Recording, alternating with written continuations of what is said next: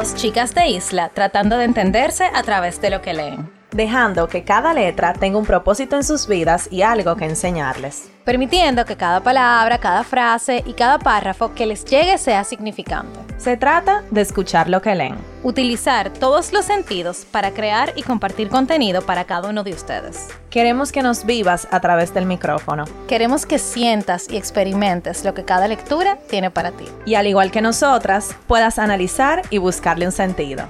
¿Estás escuchando? Letras al aire.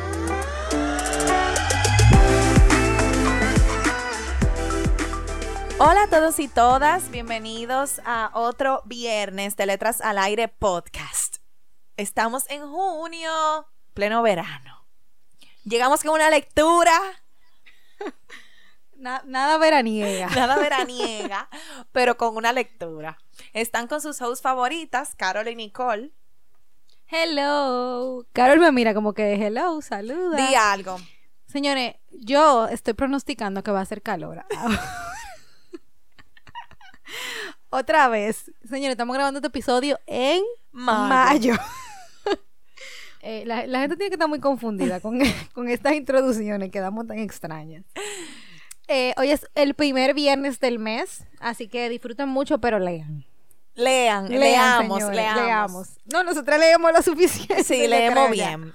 Señores, y para este episodio, ¿qué les digo? Vamos a empezar desde atrás, desde el principio. Bueno, Nicole y yo hace unos episodios atrás hicimos un episodio de las 16 mujeres del premio Nobel. Las 16 mujeres que han ganado el premio Nobel. Ya van varios. Este es el tercer episodio de esta lista. Yo creo que nosotras no hemos pegado una. Ok, para, para, para, vamos, vamos entonces a decir, el episodio 24, por si lo quieren ir a escuchar, de, de la temporada 2, es las 16 que han ganado el Nobel, ahí nosotras descubrimos 16 mujeres que algún, o sea, la mayoría no conocíamos, que han ganado el premio Nobel a la literatura.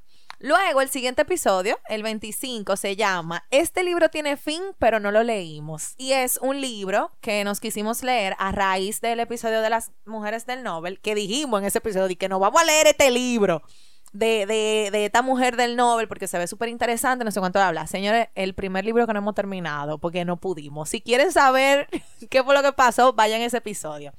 Y le dimos una segunda oportunidad. Yo creo que la tercera va a ser la vencida. Y quisimos leernos un, una autora de esas, de que han ganado el premio Nobel, pero como más para acá, más latina. Y nos leímos a Gabriela Mistral que es la única mujer latinoamericana que se ha ganado el Premio Nobel de la Literatura. Entonces, eh, bueno, eh, hubo un año que, o sea, que se lo ganó sola, porque hubo un año que quedó que quedaron empate un hombre y una mujer, por si acaso. Ajá, entonces Nicole, háblanos un poco de la autora antes de antes de hablar de su del libro. Espérense. Cabe destacar que este libro no lo es, bueno, ¿cómo le explicamos? Este fue un libro, nosotros queríamos leernos algo de Gabriela Mistral. Ella es poeta y Nicole encontró un libro muy interesante que fue básicamente una recolección de sus poemas que hicieron varios eh, poetas chilenos. Ellos escogieron los mejores poemas para ellos de Gabriela Mistral cada uno escogió algunos, yo creo que fueron cinco o siete, entonces los recopilaron en este libro. Y este es el libro que nos leímos, Nicole y yo. O sea que aquí en este libro tenemos un poco de todo, porque hay poemas de varios de sus libros, no solamente de uno. Entonces, dale, Nicole, con la descripción de Gabriela Mistral. Ok. Gabriela Mistral eh, nació en Chile el 7 de abril de 1889 y murió en Nueva York el 10 de enero de 1957. Como saben, es galardonada del Premio Nobel de la Literatura, que lo ganó en el 1945. Su verdadero nombre es Lucila de María del Perpetuo Socorro Godoy Alcayaga. Qué nombre ni más largo. Su seudónimo Gabriela Mistral fue, fue, fue por primera vez utilizado en el poema Del Pasado, publicado en el diario El Conquimo en el 1908 Era maestra y colaboraba con las publicaciones literarias. Eh, sus primeros escritos fueron en el periódico El Conquivo. Eh, sus obras, entre sus obras más famosas está Desolación. Luego sigue Sonetos de la Muerte, Ternura, Nubes Blancas, Tala, Antología y Lecturas para Mujeres destinadas a la enseñanza del lenguaje. Entonces, eh, ya saben un poco de esta autora. ¿Qué les puedo decir del libro? Me gustó mucho em, la introducción del libro, porque es como una mm, pequeña biografía, pero desde el punto de vista de quienes eligieron estos poemas, que hablan un poco de la trascendencia de Gabriela Mistral y lo que les ha parecido, o lo que les pareció todo lo que ella hizo. Que por lo visto en Chile, ella es una persona muy importante, muy reconocida por su escritura, pero muchos de los poemas yo no los entendí. Ni yo. Yo entendí casi nada. O sea, nosotros pusimos, yo creo que Carol y yo leímos desde la misma Kindle. Eh, una nueva forma de lectura para ahorrar dinero, señores. Compartan un Kindle. Tú sabes que es un próximo episodio. Tips para ahorrar dinero en para la, lectura. Eh, y, o sea, Carol ponía una nota y yo ponía una nota de lo mismo que ella ponía, diciendo lo que yo pensaba de su nota, porque de verdad hubo poemas que yo no entendí nada. Es una lectura, vuelvo y digo, no de mi época. Creo que tengo que leer un poco más de esa época para entender el contexto de lo que ella está tratando de decirme porque creo que es demasiado profunda para mí. O sea, yo quisiera tener esa mente de poder llegarle, pero todavía no puedo. Y eso, que nosotros no hemos leído muchos poemas, o sea, hemos leído muchos poemarios, pero todavía no le llegamos, yo creo que a, yo creo que este tipo de poemas. Sí, yo creo que ya es un tema de época, como tú bien dijiste. O sea, ya no es un tema de cultura, ni es un tema de proximidad sea, es un tema de época y de estilo. Porque nosotros no hemos leído autores más viejos, o sea, que, que sirvieron hace mucho tiempo y lo entendemos perfectamente. Entonces, hay autores de verdad que utilizan un lenguaje muy difícil de entender. Y no, y no porque las palabras no sepamos el significado, sino por las metáforas que utiliza, eh, el lenguaje tal vez que se refieren a, muchas cosas al mismo tiempo, como que una, una cosa puede significar muchas. Eh, también para mí entender, falta de coherencia como de, de, principio y fin. No sé, ni sé cómo explicarlo. Podemos leer alguno de los poemas, yo creo, eh, para ver si le encontramos entre las dos aquí una explicación. Nos pasó lo mismo yo creo que con el Fried Jelinek, que es la autora que comenté hace un momento de, del libro que no nos pudimos terminar, que utilizan lenguaje muy difícil y no, y, no es difícil de... Es como difícil de, poner en contexto. Yo no sé ni cómo explicarlo. Eh, vamos a leer, sí, como que uno o dos para que la gente entienda. Señores, y excusen, ¿no? Porque la verdad nosotros lo estamos intentando.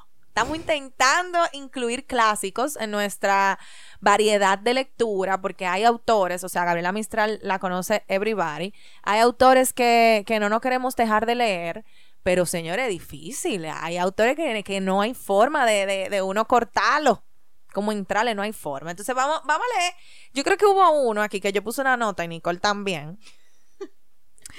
que, que ese lo podemos leer y podemos eh, hablar, De, de qué entendimos. Entonces, ¿lo leo tú? ¿Lo leo yo? ¿Lo lees Dale, dale, lee. Ok, y dice así. Se llama La Fuga. Y dice, Madre mía, en el sueño ando por paisajes cardenosos, un monte negro que se contornea siempre para alcanzar el otro monte, y en el que sigue estás tú vagamente, pero siempre hay otro monte redondo que circundar para pagar el paso al monte de tu gozo y de mi gozo. Más a trechos tú misma vas haciendo el camino de juegos y de expolios. Vamos las dos sintiéndonos, sabiéndonos, mas no podemos vernos en los ojos y no podemos trocarnos palabra. Cual la Eurídice y el Orfeo solos, las dos cumpliendo un voto o un castigo, ambas con pies y con acentos rotos. Pero a veces no vas al lado mío, te llevo en mí, en un peso angustioso y amoroso a la vez, como pobre hijo, Galeoto a su padre Galeoto. Y hay que enhebrar los cerros repetidos sin decir el secreto doloroso, que yo te llevo hurtada a dioses crueles y que vamos a un Dios que es de nosotros. Y otras veces ni estás cerro adelante, ni vas conmigo, ni vas en mi soplo. Te has disuelto con niebla en las montañas, te has cedido al paisaje cardenoso. Y me das unas voces de sarcasmo desde tres puntos y en dolor me rompo porque mi cuerpo es uno, el que me diste, y tú eres un agua de cien ojos, y eres un paisaje de mil brazos, nunca más lo que son los amorosos, un pecho vivo sobre un pecho vivo, nudo de bronce ablandado en sollozo. No lo termine porque está largo, pero en ese poema yo entendí que ella estaba hablando de su madre fallecida. Entonces ella estaba contando las cosas que ella se, vamos a decir, sentía o se imaginaba con su madre, que ya no está en el plano terrenal. Entonces yo lo que puse fue, yo puse una nota que dice, sueña que está tratando de, alcanzar a su madre en la muerte, pero no es su hora. Eso fue lo que yo entendí. Como que ella quería como agarrarla, pero la madre estaba bien lejos y ella todavía no le tocaba. Entonces, quizá por eso ese contorno, ese... Cualquiera de las dos son Puede ser. O sea, no hay respuesta incorrecta. Está hablando de madre y está hablando de muerte. Eso, eso lo tengo, lo tenemos claro. Ahora, ¿de qué exactamente? Gabriela Mistral. Eh... Eh, no, ya no va a venir el más allá de decir, o sea, espérate. Pero quien se haya leído el poema y nos pueda decir, pues se lo vamos a agradecer. Entonces. Otro, más y ya. Ok, ok. Otro poema más y ya. A mí me gustó este poema. Se llama Agua.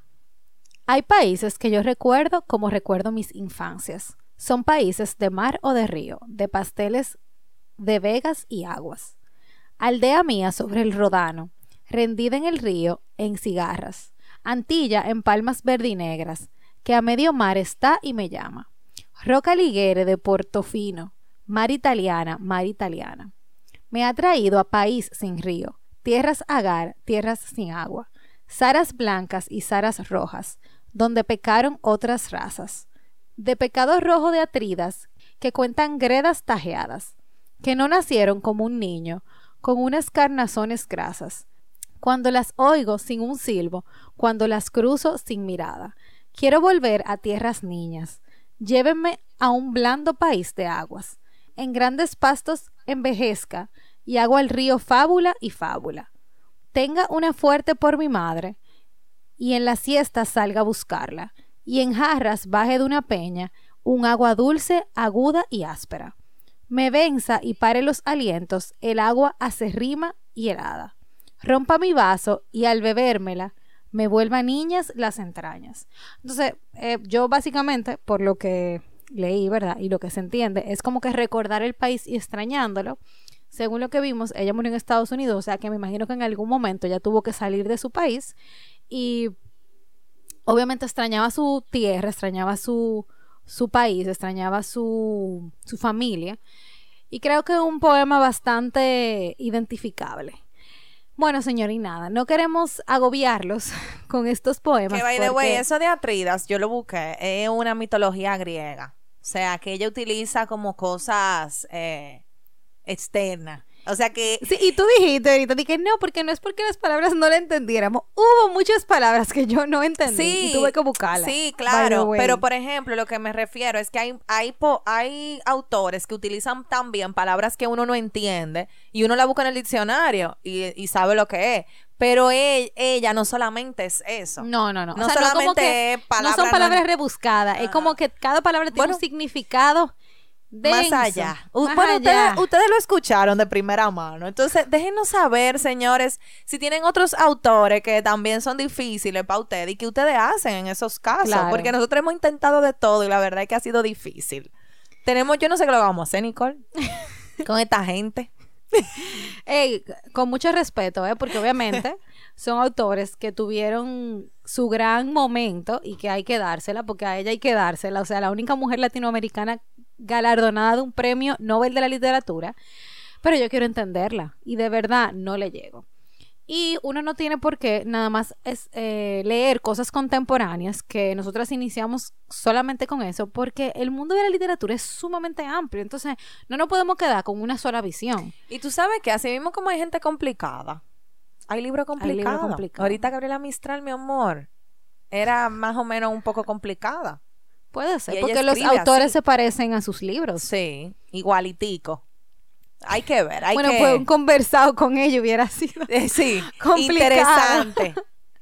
Bueno, pues nada, señores, ya saben, llegamos al final de este episodio.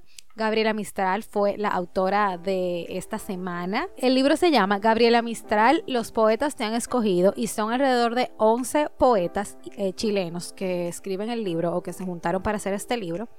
Así que ya saben, está en Kindle, lo pueden buscar porque físico no creo que lo vayan a encontrar. Eh, lo intentamos, pero no hay forma.